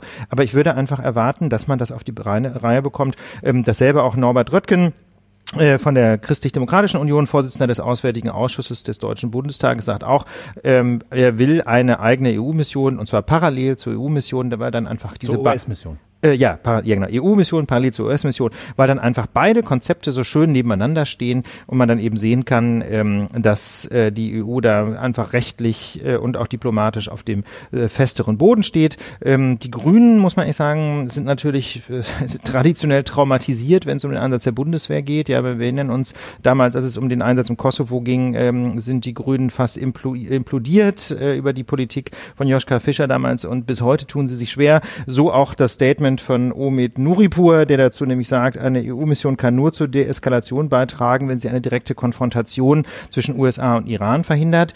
Weiß ich Ja. nicht. Ja, also Aber, äh, das ist natürlich schon ob der Satz stimmt, weiß man nicht und vor allem ist das natürlich auch kein klares Statement zu der Frage, ob es eine solche EU-Mission geben sollte. Ja, und also die Frage ist natürlich noch, wie, das heißt immer deeskalierend, ja, wie, wie, wie, wie, wie anders wäre denn eine EU-Mission im Vergleich zur US-Mission? Ja. Also sie würde sich natürlich, gehe ich mal davon aus, strenger an internationale Normen und Regeln halten, wenn es denn ernst wird. Aber wie reagieren sie, wenn sie aus Versehen beschossen werden? Ja. Weißt du? Was War es dann passiert dann? Versehen? War es eine Provokation? Äh, wie deeskaliert man da? Keine Ahnung. Also Mhm. Das ist genau die Frage. Die, die, dann, Ja. dann fahren französische und deutsche Kriegsschiffe neben äh, britischen, englischen, deutschen äh, Handelsschiffen nebenher Mhm. und ja, dann kommt das iranische Schiff zu nah oder es wird irgendwie beschossen. Dann heißt es ja, ihr seid ja in iranische Gewässer eingetreten. Nein, waren wir nicht. Ja, wart ihr doch. Und deswegen haben wir einen Wahrschuss abgegeben. Also ich, ich, ich kann noch nicht so richtig sehen, wie, wie, wie da so eine Mission explizit defensiver aufgestellt sein soll. Man kann es natürlich verbal so verkaufen, ja. Die USA machen natürlich maximalen Druck und den Iranern ist schon klar, warum die ganzen Kriegsschiffe da auflaufen. Bei den Europäern könnte man das schon einfach so ein bisschen mehr mit einer weißen Flagge Ja. dort anrücken und sagen, hey, uns geht es nur darum, diese, diese Schiffe äh, zu, äh, zu schützen und zu, zu verhindern, dass es dort Missverständnisse gibt. Das kann man schon so ein bisschen labeln und es wäre wahrscheinlich auch ein atmosphärischer Unterschied. Aber ob das Risiko deshalb so wahnsinnig viel geringer wird, dort in so einen Konflikt verwickelt zu werden, man weiß es nicht, ne? Man weiß es nicht. Aber jedenfalls denke ich, ähm, die EU sollte sich diese Möglichkeit äh, einfach nicht entgehen lassen, dem doch sehr unilateralen und sehr cowboymäßigen Auftreten der USA einfach eine äh, vernünftige Variante gegenüberzustellen. Und insofern wäre in, unter diesen Voraussetzungen wäre ich da auch für eine EU-Mission mal schauen, ob sich die Außen- und Verteidigungsminister in Kürze zusammensetzen. Das wäre zu hoffen. Wir haben ein bisschen Feedback noch und eine kleine Korrektur. Ja, erstmal ganz herzlichen Dank wieder für die vielen engagierten Kommentare zur vergangenen Sendung. Das macht großen Spaß und weil es äh, so viele spannende Aspekte gab, haben wir uns überlegt, machen wir diese Woche mal einen etwas ausführlicheren Feedback-Teil. Wie gesagt, wir steigen ein mit einer Korrektur. Ich muss zwei Thesen ähm, aus der vergangenen Sendung korrigieren. Zum einen hatten wir irgendwie in einem Nebensatz gesagt, die United Kingdom Independence Party ähm, sei aufgelöst worden. Das stimmt aber gar nicht. Äh, die ist nur ganz extrem nach rechts gedriftet und deswegen politisch bedeutungslos geworden. Formal aufgelöst wurde sie aber nicht. Ähm, und äh, daraufhin wurde aber, und das äh, ist soweit richtig, die Brexit Party neu gegründet. Vielen Dank für den Hinweis, dass es die UKIP schon noch irgendwo ganz am rechten Rand des Spektrums gibt. Ähm, zweiter Punkt, ebenfalls zum Thema Brexit. Ähm, wir hatten ebenfalls in einem Nebensatz gesagt, die Lib Dems, die Liberaldemokraten im Vereinigten Königreich hätten auch keine ganz klare Haltung zum Brexit gezeigt. Das ist auch nicht so ganz korrekt. Ähm, es gab nämlich jedenfalls von einigen führenden Politikern von den Lib Dems auch klare Worte gegen den Brexit. Also es ist alles so ein bisschen schwierig im politischen Spektrum in, äh, im Vereinigten Königreich. Aber wenn eine Partei vergleichsweise deutlich gegen den Brexit dann argumentiert, dann die Lib Dems. Insofern gibt es durchaus da eine Alternative zum Schlingerkurs von Labour und zum doch sehr deutlichen Pro-Brexit-Kurs äh, der Tories und natürlich sowieso der Brexit Party. Kommen wir zum Feedback. Da geht es in erster Linie um Klimaschutz. Ja, ganz genau. Auch da vielen Dank. Äh, ich glaube 160 Kommentare wieder in dieser Woche. Wahnsinn. Ja. Ähm, und da, das Feedback war außerordentlich differenziert zu unserem ausführlichen Blog zum Thema Klimawandel und Klimaschutz. Äh, zum einen wurde, ähm, wurde darüber diskutiert, ob denn nicht äh, die Maßnahmen, die heute erforderlich sind, viel zu hart sind für die heutige Generation, ob da nicht die Menschen überansprucht werden, ob das nicht zu unsozial ist. Und ich denke, man muss ähm, eingangs erstmal sagen, sage, nein, die Bombe tickt. Wir haben es hoffentlich in der vergangenen Folge nochmal deutlich gemacht, wie äh, drastisch schon die Veränderungen des Klimas sind.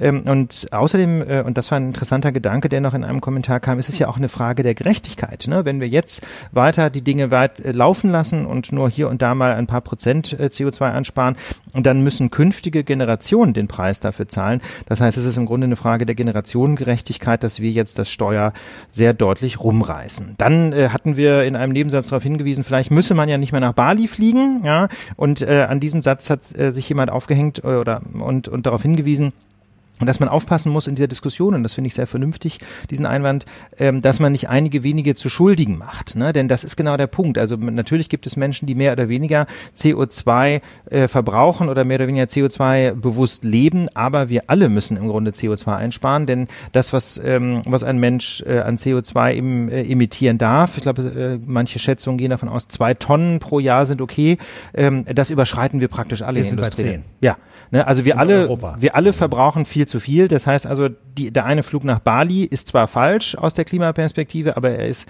ähm, auch nur ein winziger klein, äh, klein, winzig kleiner Teil des Problems und wir müssen stattdessen ähm, umfangreicher darüber nachdenken, was wir ändern können. Und dann gibt's halt äh, die Anregung, mehr positive Beispiele zu bringen. Also das geht so in die Richtung, äh, gibt so eine so eine Sparte des Journalismus, nennt sich konstruktiver Journalismus. Also ja. so die Idee, nicht immer nur zu beschreiben, was schief geht und was falsch läuft, sondern eben konstruktive Anregungen zu geben, Beispiele zu nennen, die richtig sind, die gut funktionieren, äh, Beispiele zu geben, an denen sich Leute orientieren können, äh, um Dinge besser zu machen. Ähm, da, da gilt, glaube ich, beides. Äh, man muss beides tun. Ja, du musst auf die Missstände hinweisen und du musst aber auch immer mal äh, Sachen nennen, wo es gut funktioniert, damit sich Leute eben Beispiel nennen können. Man muss auf die Missstände hinweisen, weil es eben immer noch nicht alle begriffen haben.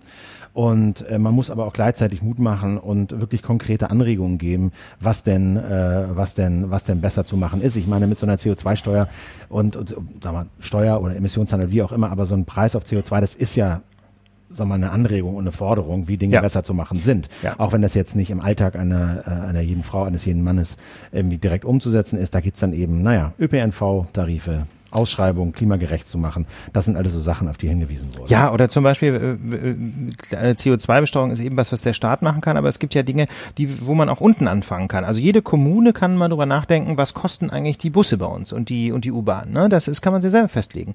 Ähm, gibt es immer Verkehrsverbünde, muss man ein bisschen verhandeln, aber vielleicht kann man da ja einfach mal systematisch dran ach, äh, darauf achten, dass das billiger wird. Berlin versucht es jetzt zum Beispiel gerade mit einem Jobticket, ne, wo also wo man also wirklich für sehr sehr wenig Geld bald eine Monatskarte bekommen soll für die öffentlichen Verkehrsmittel. Das ist eine gute Idee. Oder zum Beispiel, hm, man kann, es sind viele kleine Schräubchen, an denen man drehen kann. Zum Beispiel Reisekostenabrechnung. Heute ist es ja häufig so perverserweise, dass Flugreisen das billigste Verkehrsmittel sind und dann bekommt man häufig mit der bei einer Reisekostenabrechnung Stress, wenn man dann die teurere, aber natürlich viel klimafreundlichere Bahn nimmt. Ähm, und da sind alle Unternehmen und Behörden aufgerufen, ihre Reisekostenvorschriften so zu ändern, dass man nicht mehr das billigste Verkehrsmittel nehmen muss, sondern auch ein etwas teureres wählen darf, wenn es denn klimafreundlicher ist. Also man kann einfach reinschreiben, Bahnreisen sind immer okay, ja, weil Bahnreisen nun mal das Beste sind, was es gibt äh, aus der Perspektive CO2. Die GFF zum Beispiel hat das gerade gemacht. Wir haben die Gesellschaft für Freiheitsrechte, ne, deren Vorsitzender ich bin. Ähm, wir haben gerade neue Reisekostenregeln beschlossen äh, im Verein und da steht ausdrücklich drin, dass man immer Bahn fahren darf, auch wenn es teurer ist als ein Flug. Ja, finde ich, sollte eigentlich jede Behörde und jede, jede Firma so machen. Dann gibt es noch den wichtigen Hinweis, habe ich neulich auch in der Familie darüber diskutiert, dass Elektroautos äh, nicht immer CO2-neutral zu produzieren sind. Klar. Das stimmt natürlich. Die Akkus äh, sind äh, schwierig zu produzieren. Da wird eine Menge CO2 produziert.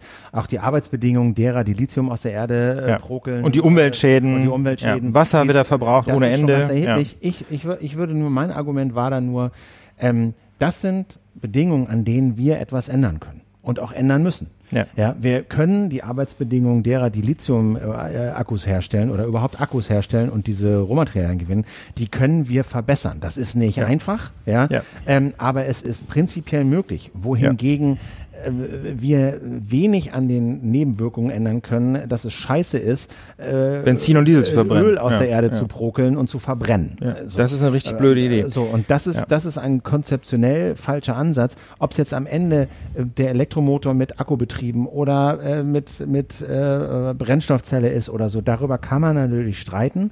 Ja, vor allem, das ist ja auch eine Frage der Forschung. Das, da ist, glaube ich, einfach die letzte, die letzte Messe noch nicht gesungen auf dem Gebiet. Nein. Ne? Da wird einfach noch eine Menge entwickelt werden. Und das war auch ein Hinweis, der kam. Ähm, man sollte auch nicht nur ähm, immer bei der CO2-Steuer von Kompensation reden im Sinne von, die Leute kriegen das Geld direkt zurück, sondern man könnte natürlich auch einfach eine Menge von dem Geld aus so einer CO2-Steuer investieren in Forschung, zum Beispiel zum Thema Brennstoffzelle, zum Beispiel zum Thema unmittelbarer Betrieb von Fahrzeugen mit Wasserstoff zum Beispiel, ne, der ja eben ohne CO2 au- äh, zu produzieren verbrennt.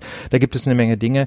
Ähm, aber ich fand deinen Einwand wirklich sehr, sehr schlau, gerade Philipp, was du gesagt hast. Äh, die Einwände gegen die aktuellen Probleme von Elektroautos sind äh, Einwände nicht gegen das Elektroauto an sich, sondern gegen bestimmte Details. Und an den Details muss man was ändern. Aber grundsätzlich mal ist der Übergang hin zu einer klimafreundlichen Mobilität eine gute Idee. Äh, aber ein wichtiger Punkt auch noch, der von verschiedener Seite kam, ähm, äh, wir werden auch ein bisschen runterkommen müssen von der individuellen Mobilität. Ja, das glaube ich, ja, das, das war ein anderes Argument, Ja. ne?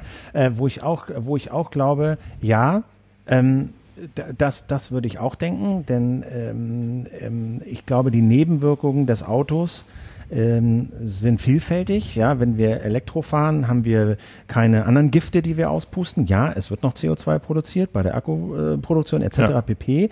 Aber ähm, das ändert nichts daran, dass zur Linderung der Umwelt und Klimaschäden von Elektroautos ja. trägt auch bei, wenn wir insgesamt weniger Elektroautos fahren. Insgesamt Oder generell weniger Autos. Generell Ja, weniger auch Autos weniger fahren. Elektroautos, Je ja. weniger Elektroautos wir produzieren, desto weniger CO2 wird bei der Akkuproduktion ausgestoßen, desto weniger Umweltschäden gibt es, desto weniger Ja. soziale Probleme gibt es. Deswegen glaube ich auch, äh, ein Argument dafür ist auch, wir können einfach nicht alle mit dem Auto rum durch die Gegend fahren. Das ist so. So, ne? mit, Auf, mit dem eigenen. ja, und dazu muss man dann halt immer noch fairerweise sagen, es geht auch nicht immer nur mit der Peitsche, Stichwort Steuer, sondern es müssen auch die Angebote erweitert werden. Ne? Das ist die, das, das ist einfach so beim ÖPNV.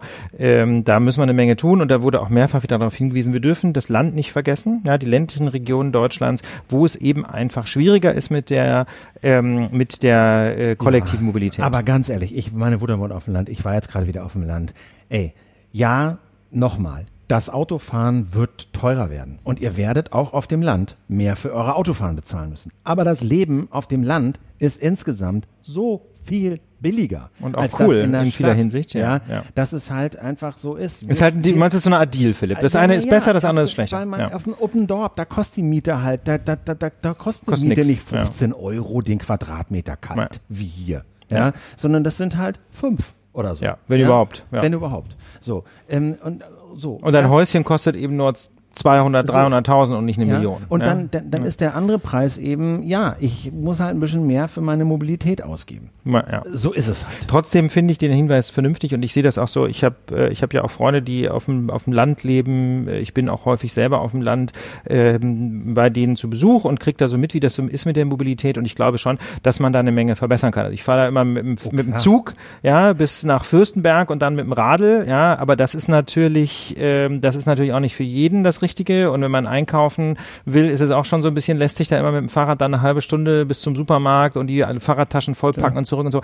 Das ist schon hart. Also ich habe, weil manchmal auch dieser Vorwurf kommt, ihr seid abgehobene Städte. Also wir kennen beide, wir. sind es einerseits, aber wir kennen beide auch das Leben auf dem Land ziemlich gut. So ist es ja nicht, ja, weil wir uns das nämlich regelmäßig geben aus privaten Gründen. Und ähm, ich sehe schon, dass ich da noch eine Menge tun muss in Sachen Mobilität. Also da äh, im Aber nur ja. dieses Argument, wir leben auf dem Land und deswegen muss alles so bleiben, wie es ist, das überzeugt mich irgendwie nicht. Und das darf Ja. auf keinen Fall teurer werden. Dann ist jetzt dann noch die, äh, also Herr Söder ähm, äh, erinnert mich manchmal schon an so ein Marsmännchen, was irgendwie auf einmal ganz grün geworden ist im Gesicht. Und er äh, übertrifft sich selber mit Forderungen, wie man jetzt das Klima retten kann und das Klimaschutz ins Grundgesetz und die Umsatzsteuer bei der Bahn soll gesenkt werden und so. Und man kann immer nur sagen, ja, also auch wenn so ein, äh, so ein, so ein, so ein, so ein Fähnchen wie der Söder irgendwie jetzt wieder seine Richtung ändert, in diesem Fall in eine Richtung weht, äh, wo wir sagen können, ja, ist im Prinzip besser als vorher. Ähm, das sind alles nur Kinkerlitzchen, ehrlich gesagt. Das ist eine Selbstverständlichkeit, dass natürlich die Bahn billiger werden muss und äh, wahrscheinlich Ja. würde sie diese Umsatzsteuerermäßigung auch weitergeben an ihre Kunden, haben sie zumindest behauptet. Ähm, das sind ein paar Euro, das ist sicherlich nicht schlecht. Na, sie muss die, der Witz ist ja bei der Umsatzsteuer, die Bahn äh, muss die ja nicht zahlen, sondern die schlägt die halt auf die Tickets drauf. Ja, gut, aber und damit wird das, wird das natürlich für, weißt du, wenn die Bahn berechnet natürlich intern oder rechnet intern nur mit dem Nettopreis, ne? Und wenn so eine Bahnfahrt intern 50 Euro kostet plus 19 Prozent Mehrwertsteuer, ist es halt mehr als plus 7 Prozent. Ja, aber Sie können natürlich auch sagen, brutto kostet das Gleiche, nur bei uns bleibt mehr hängen, weil wir Das weniger könnten Sie natürlich auch so, tun, Ne? ja. Okay, Ähm, ja. Also ähm, äh, nur, nur, äh, ich glaube, äh, sagen wir mal, das grüne Gewissen von Herrn Söder wird sich daran entscheiden, ob wir, einen, ob wir einen, wirklich deutlichen, signifikanten äh, Preis fürs CO2 kriegen äh, und äh, da Benziner nicht äh, ausgenommen werden. Und dazu kann man auch nochmal, habe ich nochmal zwei Texte in, in, in die Shownotes gepackt. Der eine ist von Claudia Kempfert, die ist die Klimaexpertin beim Deutschen Institut für Wirtschaftsforschung und die hat einen, einen Text geschrieben und der, ein, der Punkt, den ich daran interessant fand, war, ja, auch sie sagt, CO2 muss irgendwie irgendwann 180 Euro, 200 Euro die Tonne kosten. Sie sagt nur, die zahlen wir heute schon. Wir zahlen heute schon 180, 200 Euro je Tonne CO2, die wir produzieren. Nur zahlen das die falschen Leute. Denn diese Kosten, die dabei entstehen durch eine Tonne CO2, die werden aus der Gemeinschaftskasse bezahlt. Durch Subventionen für Diesel, durch Dämme, die wir bauen müssen, durch Dürrehilfen, die wir zahlen müssen, weil der Klimawandel da ist, etc. Ja, pp. durch Versicherungsprämien für Hagel. So, das Ja. zahlen wir alle. Und der, die, der, der Witz an einem CO2-Preis, sei es jetzt Steuer oder über Emissionshandel äh, oder Zertifikatehandel, ist, es werden die zur Kasse gebeten, die das CO2 ausstoßen. Und die Allgemeinheit, und sie argumentiert eben auch, Menschen mit sehr niedrigen Einkommen werden dadurch tendenziell entlastet. Könnt ihr euch nochmal durchlesen. Klingt ja eigentlich ganz plausibel, ne? Klingt ganz plausibel, ist ganz interessant und dazu hat das Umweltbundesamt auch nochmal einen Faktencheck zur CO2-Abgabe rausgebracht, sind ein paar DIN A4 Seiten PDF, aber da ist nochmal recht nüchtern aufgelistet, äh, was denn so für und gegen äh, eine CO2-Steuer beziehungsweise eine Emissionshandelausweitung spricht. In diesem Sinne würde ich denken, Philipp, Ja. haben wir die Lage der Nation abschließend und umfassend erörtert. Vielen Dank für eure Aufmerksamkeit. Vielen Dank auch für eure freundlichen Kommentare bei iTunes. Ähm, die helfen uns immer sehr. Also wenn ihr Lust habt, klickt euch rein. Klickt euch außerdem, wenn ihr Interesse habt am Livestream von der Lage Live am 31. August äh, ein Lage Plus Abo. Wir werden uns alles geben, damit ihr da einen schönen Livestream gucken könnt. Und in diesem Sinne würde ich denken, ein schönes Wochenende. Bis Alles bald. Gute und bis dann. Tschüss. Ciao.